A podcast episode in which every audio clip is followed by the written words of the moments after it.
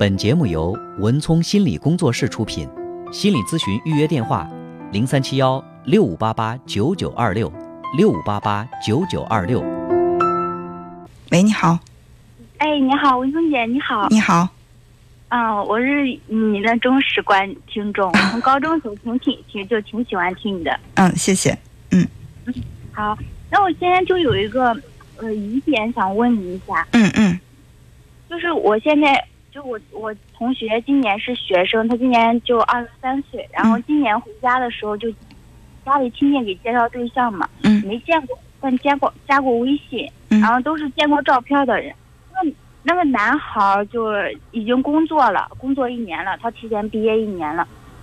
嗯但是就是他们两个聊天的话，说话还行，但是那个男孩儿就是不主动。如果你跟他找一个话题的话，他话题会特别多；嗯如果你不主动找话题，他基本上也就没话那种。嗯嗯嗯他那个男孩他谈过两次，我不知道他这一次分手分了多久。嗯，然后就是他，我这个同学该不该主动啊？就是这不这不是你的事儿，是同学的事儿，是吧？对啊，我同学的事儿。哦，就是为什么不是他直接来问，而是你替他来问呢？他有点不好意思。有点不好意思，呃，就是说他的这个不好意思也能够呃反映出他平时在这个生活当中的一些这种应对方式哈，就是。为什么？就是有一些人会我非要问个一清二楚，有一些人他可能会觉得自己的事情，哎呀，你你来帮我做吧。可能你的同学他本身在这个呃生活当中很多问题，他也是一种比较被动的模式。嗯，对，嗯而且他今年二十多岁，他从来没有谈过恋爱，嗯比较嗯纯洁单纯那种。对，所以他现在的问题是面对一个对他不主动的男生，他要不要去主动的追求？嗯，首先就要问他对这个男生的感觉怎么样了，他对他是有好感，有好感。嗯对，而且两个人在见面的时候，其实就是相亲认识的，也就是说，两个人见面的时候目的性就比较强。我们两个就是以相亲为目的，如果可以的话，就是往这个情侣上发展的。对。但嗯是他们两个没有见过面，是通过亲戚说，然后就加了个微信，看了看照片。嗯嗯。男孩通过微信的聊天告诉他自己有过两次分手的经历。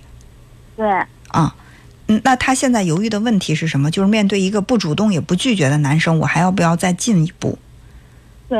是吧那？个男孩的那个男孩的性格就是比较宅，嗯然后喜欢听那种悲伤的歌，而且嗯不喜欢出去玩，不打游戏，什么也不干，嗯，就比较宅。那就要问问他，他喜欢这种类型的人吗？就是他希望以后就是结了婚，他跟这个男孩一直在家里宅着，然后听听悲伤的音乐，还是说他希望自己把这个男孩带动出来，让这个男孩能够通过自己的带动变得更积极一点？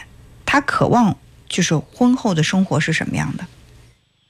他我同学他这个性格就是属于大大咧咧那一种，比较活泼，能说会道的那种，喜欢玩儿。嗯，他对未来自己的这个另一半的期许是什么？他希望找一个什么样的？就找一个比较会疼人的，对他比较好的。他对外貌啊什么也没有多大要求。嗯，其实现在说实话，就这个男孩儿，他碰到的这个男孩儿，能不能像他所期待的那样，能不能给他带来他想要的生活，这一切都是一个未知数。如果他觉得还有可能的话，不妨就往前再进一步，自己主动一点儿也没什么。但是我觉得这个主动一定要有度的，一定要要得到回应是吗？就是你比如说两个人在一起，在我看来，男孩主动也好，女孩主动也好都没关系。但是最起码，如果说你约他七次的话，他最少有三次是回应你的。如果说这十次都是你主动发出邀约，对方也来了，但是你要不联系他，他就忘了你这个人的存在。我认为这样的感情最好不要进行，最起码在这个人心目当中，你是退而求其次的一种选择，而不是说非你不可。我我总觉得一段感情，最初是要有感觉才能够发展成为感情。如果说在最初的感觉当中就是比较勉强的，就是哎，我也是，你来了我也不拒绝，你走了我我也不挽留，就是这样的一种可有可无。那我认为这个感情就显得有点勉强了，没有必要。不管是男人还是女人，我觉得都是如此。呃，可能这是我对待感情的一种态度。我认为感情是要顺其自然，这种顺其自然不是说大家都被动等着对方来跨往前跨一步，而是在这段感情当中，我去努力的追求。如果我觉得值得我努力的追求，但对方始终没有回应、不配合，我不去强求。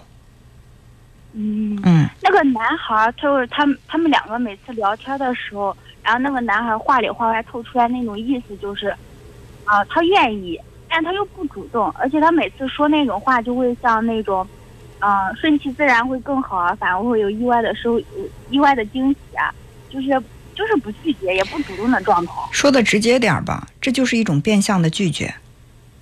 这就是一种变相的拒绝，在不是就是备胎。在我看来是这样的，你别说这个男孩有多宅，他一旦碰到了那个特别特别让自己心动的人，他一定会想尽办法讨这个女孩欢心的。就这种什么，让我们就这样，我刚才说了，顺其自然，不是说不努力等在那儿，就是僵在那儿等着这个感情它自由自己生长，而是说我努力了之后，我不去强求这个结果。但是在这个感情当中，那个女孩、那个男孩努力过吗？如果连努力都没有，什么叫做顺其自然呢？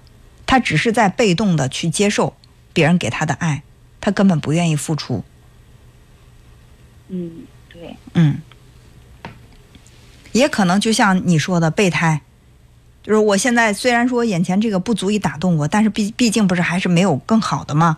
那我就先这么，先这么等着，先这么扯着。其实我对待这种，我觉得这种暧昧的人没有必要。我总感觉一个人在感情上还是应应该有点这种干脆利落的态度的，因为两个人是相亲认识的，我们不是说以这个朋友无意当中认识，能发展成了就发展，发展不成的话就是朋友。因为本身来的时候目的性就很强，你也是奔着相亲来的，对方也是觉得可以，我们就明确态度，而且有行动。如果觉得不可以，我们为什么不能够好好的告个别啊？非要这样去吊着？就是在感情在对待这件事情上，他暧昧不清；对待其他的事情，他还是暧昧不清。那那个男孩是不是可可能出于礼貌性的呃回复呀、啥的？他们我两个我能够感感感情基础。我能感觉到你的这个朋友啊，他很喜欢这个男孩儿，或者说为这个男孩儿心动。既然心动，就往前迈一步呗。我还是那句话，你可以往前跨七步，对方最起码得回三步。如果你跨了十步，对方连一步都不回，这样的感情我并不看好。嗯，嗯，就是那个男孩前几天不是手机丢了嘛，然后我同学就给他发消息，然后俩人聊也挺好的，但是现在不知道他应该买了手机吧，俩人就一直没有再联系。如果呢，如果说这个，如果说这个事儿是你自己的事儿呢，我就想对你说，刚才那番话仔细的琢磨琢磨。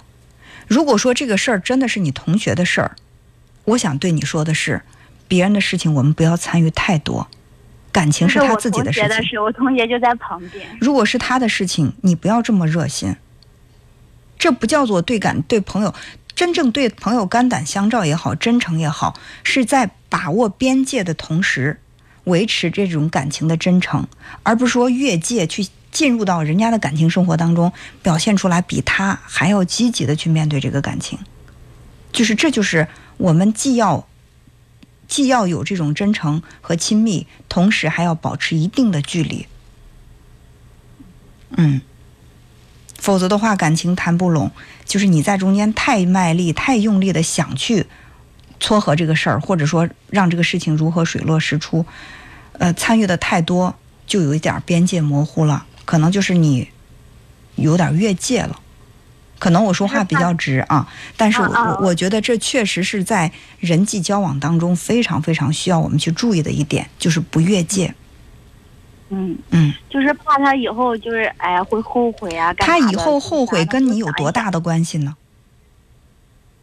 如果说这个爱情的考验是他必须要经历的，你怎么知道这次后悔对他来说不是一种成长？就包括父母也没有权利让孩子，父母都没有权利去剥夺一个孩子犯错。在错误当中成长的机会，我们作为朋友，为什么我们就觉得，哎呀，他会受伤，他会后悔，然后我们觉得我能够去保护你不让你受伤，不让你后悔，就是这个时候其实，在这种行为当中，隐藏的是一种什么？我能力比你强，在对待感情的问题上，我不仅能够处理好我的问题，我还能帮你把你的问题处理好。其实不是的，感情是他自己的事儿，包括我在内，我都没有能力说我我有资格去帮人家处理什么感情问题。我们只能把问题掰开揉碎，理清楚之后，人家自己做出自己的决定，我们都没有权利去说这个决定应该是什么，对吧？嗯，嗯，对。犯错也是一种就是成长。想问一下，就是哎，他就跟这个男生之间想问清楚，还是就是这种？其实你还在操心，其实你还在替朋友操心。你的朋友应该为拥有你这样的这么这么赤诚相待的朋友感到骄傲，他应该珍惜你。但是呢，从你的角度稍微往后退一退，真的不要再去参与人家的情感生活。嗯，好，嗯让他再想一想，告诉嗯他你你今天给我说的这些话。嗯，好，那就这样。嗯，哎，好，谢谢。好好，再见。嗯。